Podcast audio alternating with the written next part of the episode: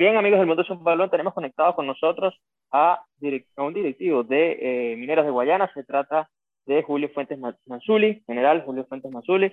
Bienvenido, Julio, eh, general, al Mundo un Balón. Qué gusto que nos pueda acompañar para conversar ¿no? del presente de Mineros de Guayana, de lo que ha sido esta temporada y, y, bueno, también para aclarar, ¿no? Porque se ha dicho muchas cosas y también queremos tener esa contraparte, ¿no? De la directiva para entender la situación real que vive y que ha pasado Mineros de Guayana.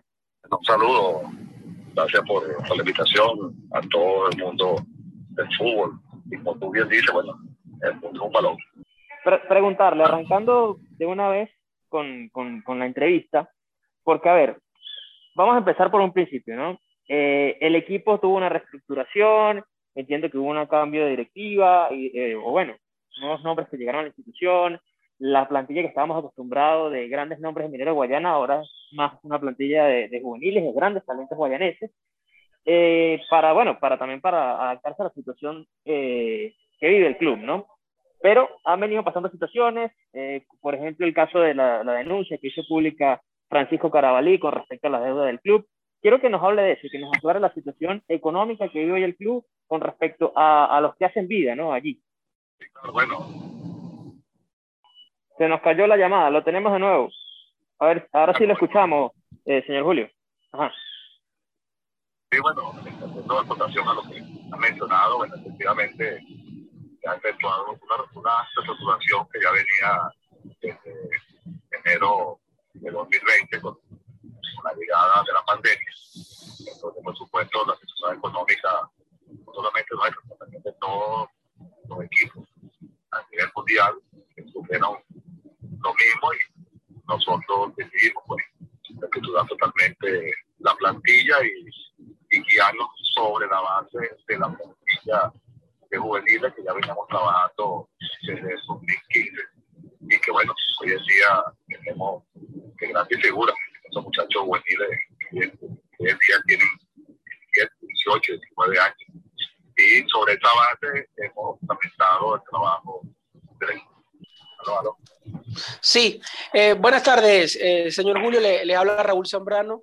Eh, bueno, quería también preguntarle, porque hablamos con, con el técnico saliente del club, donde él también afirma que, que, bueno, que, que, ya le han pagado parte de, de, lo que se adeuda y que sale en buenos términos. En relación a eso y también a, a la situación económica actual del equipo, ¿cómo, cómo ha sido el, e, esa evaluación con respecto a, los pagos que, que, por allí tienen pendiente. ¿Cómo está ahorita actualmente el equipo con respecto a esas deudas? Bueno, ya mismo José Cabello está saliendo de institución, pero informado efectivamente bien cumpliendo parte de lo que se hablaba este año, por supuesto, con todas las limitaciones que ha, generado la pandemia y ya de por sí la misma situación económica del país, o producto de este bloqueo salvaje que hemos tenido, eh, no escapamos, no escapamos porque una empresa, como toda empresa en el país, está sufriendo los empates de este bloqueo que hemos tenido durante los últimos años, entonces, por supuesto, hemos visto la necesidad de bajar presupuesto, bajar nómina, y eh, estamos este, haciendo todo lo claramente posible por este, mejorar, mejorar la condición de, la institución y este, aspirando, por supuesto, a, la llegada de los socios que hemos estado trabajando, comentando, y en la medida que esto se vaya solventando, por supuesto, ir mejorando las condiciones económicas del equipo. Este es un equipo que está acostumbrado a, a grandes figuras y, por supuesto, a altísimos costos. Y bueno, esta realidad ha cambiado totalmente desde el año pasado, donde decidimos, como dije al principio, basarnos en todo el trabajo que fuera sobre la base de la cantera y los del equipo. Buenas tardes, señor Julio. Eh, en la entrevista que nosotros le realizamos al profesor Jesús Alonso Cabello, él nos comenta que de cierta forma el club le, le, notificó a varios de los jugadores y al cuerpo técnico cuando llegó que en ese momento no tenían eh, dinero, la solidez suficiente económica como para afrontar los compromisos de buenas a primeras, que más adelante iban a intentar colocarse al día con, con varias de las deudas, que, que tuvieran paciencia, porque sabían que el equipo estaba pasando una situación económica complicada. ¿Por qué Mineros de Guayana el día de hoy adquiere, o a principio del torneo, mejor dicho, adquiere compromisos que sabían de antemano que iban a ser complicados de cumplir? En la planificación deportiva no se podía quizás apostar a, a quizás algo un poco más barato, pero que el equipo pudiera sustentarse hoy por hoy. ¿Cuál es la situación económica de, de Mineros, honestamente, más allá del bloqueo? Más bien todo lo contrario. De un equipo que en enero de 2020 su plantilla sobrepasaba los 100 dólares. Hoy en día nuestra plantilla no llega a los, a los dólares y por supuesto cuando tuve una disminución considerable del 70%, es porque muy conscientemente lo hemos hecho para evitar que, que, que aumentando las deudas del mismo. Y bueno, hemos venido solventando eh, los, compromisos de este año. Ya estamos solventando hasta el mes de mayo esta semana y la próxima semana estamos solventado hasta el mes de julio. Entonces, estamos hablando de, eh, de prácticamente el 100% de este año. Entonces los compromisos adquiridos fueron muy conscientemente y con una muy baja nómina con respecto a los anteriores. Señor Julio, un gusto saludarle. Por acá le habla Elías López. Quería preguntarle, cuando hablamos con Francisco, él nos comentaba que su situación con Francisco Carabalí era de cuatro meses la deuda. Eh, quería preguntarle concretamente cuál es la deuda actual que tiene Mineros de Guayana con sus jugadores, la cantidad de meses eh, específicamente que, que tienen ahora mismo con, con, con los jugadores de la plantilla para, para, esta, para este momento solamente este, hasta el mes, tenemos cubierto hasta el mes de mayo y solamente faltaría el mes de junio y el mes de julio que acaba de cumplir. Buenísimo. Señor, Julio, otra, ah, pregunta que tenía por acá.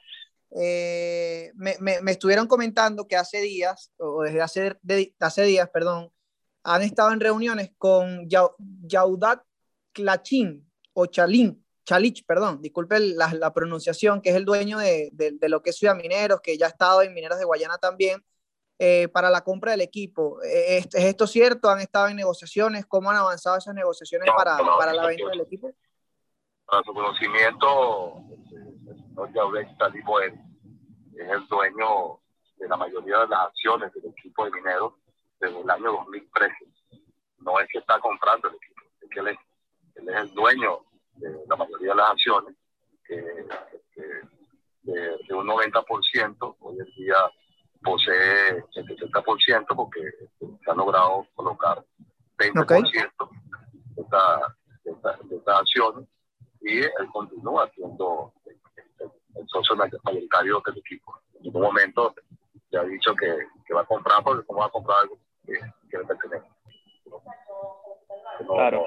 Y para entender, claro. Y, y, para entender un poquito más, señor, señor Julio, porque, a ver, cuando nosotros conversamos el tema de las deudas de mineros, siempre había como ese mensaje de que se está trabajando, estamos eh, llegando a algunos acuerdos con, con, algunos inversionistas. Entiendo que ahorita ya pagaron gran parte de esa deuda. ¿Quiénes van a ser ahora los dueños de Mineros de Guayana o quiénes son los que están dando la cara? Porque entiendo que usted, no, no, haya de ser directivo, no sé. Ajá. Ajá. En este momento, Uy, ahí lo perdí un poquito. A ver inversionista extranjero del fútbol de, de Norteamérica y este, personas hasta el momento. ¿Me puede repetir allí? Es que se entrecortó un poquito la señal y disculpe, lo que pasa es que se entrecortó, pero el, para, el, para, para recapitular. El equipo se llama ¿eh? El otro accionista minoritario, el señor Roberto Mariela, que es un inversionista que está llegando de los Estados Unidos mi persona. Perfecto, perfecto. Es decir, señor Julio, de aquí en adelante eh, podemos decir que Minero se va a estabilizar económicamente y va a poder terminar el torneo, digamos, dándole esa tranquilidad a sus, eh, a su, bueno, a, a, los miembros del equipo como tal, ¿no? Sí, bueno, el, el, el equipo no ha dejado de trabajar, el equipo está altamente competitivo, hicimos un cambio en la parte técnica porque con algunas diferencias con el asistente técnico del de, de, profesor Cabello. Lamentablemente no pudo continuar la institución y el profesor Cabello mutuo acuerdo yo no, no continuar. Justo por eso, justo esa pregunta le queríamos hacer, y disculpe que interrumpí un poquito la escriba ahí, pero ¿por qué, ¿cuál fue la diferencia con el asistente técnico? Porque entiendo que el equipo no iba mal, si vamos a los resultados, el equipo está ahí a, a próximo a, a, los puestos de clasificación, ¿no? ¿Por qué no se pudo llegar a un acuerdo? ¿Cuál fue esa falla tan grande que determinó la salida? Bueno, son, son, son aspectos internos del manejo del equipo, de acuerdo a los criterios de la monta directiva y, y lamentablemente no decidimos que no continuara la institución. Muy bien, ahí teníamos, Elías tenía otro por ahí. Elías, ¿te escucho? Sí, muchachos, no, listo, listo. Era justamente eso. Perfecto. Bueno, agradecerle, de verdad, señor Julio, por estos minutos. Ahora teníamos bastante rato queriendo hablar con usted para también entender esta situación. Sabemos que la mayoría de los clubes están pasando una situación complicada y que todos intentarán arreglar la medida de lo posible en estos próximos meses. Entiendo que usted también, al igual que todos los equipos, están trabajando para entregarle estos eh, requisitos ¿no? que pidió la Federación Venezolana de Fútbol para esta semana, ¿no? con respecto a, lo, a, los comprobantes de pago de los jugadores y miembros, miembros del técnico. Algo puede tener por seguro que, algo puede tener por seguro que así como, como nosotros, la mayoría de las instituciones que pertenecen a la Liga Nacional están haciendo grandes esfuerzos porque eh, ninguno escapa de la situación económica general del país y mucho menos de todo lo que ha acontecido a raíz de la pandemia. Entonces, claro, claro. todos los directivos, todos los dueños están haciendo esfuerzos por sacar adelante este, este, esta liga FIPEC y o sea, llegar en papel interno. Igual.